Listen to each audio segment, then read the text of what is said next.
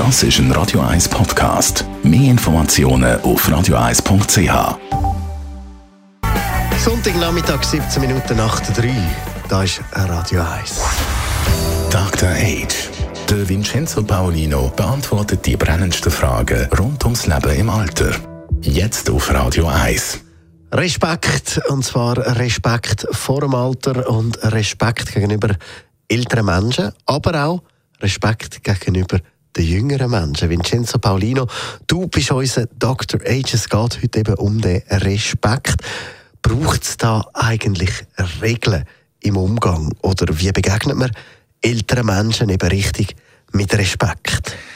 So wie man allen anderen Menschen auch begegnet, mit Respekt oder mit weniger. Ich denke, ältere Menschen haben nicht irgendwie eine, ein besonderes äh, Niveau an Respekt verdient, sondern es ist im Umgang Menschen untereinander, ist das für mich wie so eine Grundregel. Andererseits muss man sich Respekt aber auch erwerben. Also den hat man nicht einfach so. Und sowohl ein junger Mensch wie ein älterer Mensch kann sich so verhalten, dass man ihm vielleicht auch mal muss die Meinung sagen.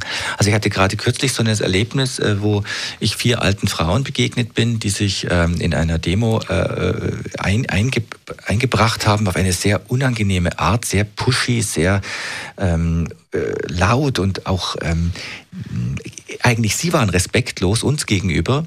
Und da musste ich denen das sagen. Sagte, hey, geht das, so geht das nicht, ja. Und da wäre mir das egal, ist die jetzt 65 oder 75 oder 25.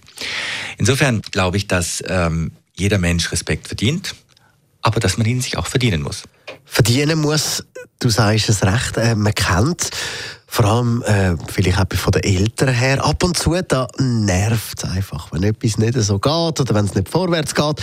An der Kasse zum Beispiel eben die, die dann mit 10 und 20 den Gesamtbetrag von 12,50 gehen, gehen zahlen und man will doch eigentlich, eigentlich nur weiterkommen. Äh, wie, wie geht man dort vor, um vielleicht eben ein bisschen mehr Geduld zu haben? Ich würde sagen, äh, Selbstbeherrschung und innere Ruhe helfen da. Und man kann sehr gut seine inneren Dämonen auch äh, besänftigen, indem man sich sagt, ja, ist das jetzt wirklich wert, dass ich mich über das aufrege? Oder äh, empathisch sein und sagen, wie würde es mir gehen jetzt da, wenn ich nicht mehr genau alles sehe oder wenn meine Hände, die Feinmotorik oder die Gefühle in den Fingern eigentlich weniger sind. Ich denke, das ist mit ganz normalem Empathiefähigkeit, die wir uns wirklich erhalten müssen, auch wenn wir vielleicht etwas lang am Facebook in unserer Filterblase sind, Empathie zu haben, das macht uns zu Menschen. Und das finde ich sehr wichtig.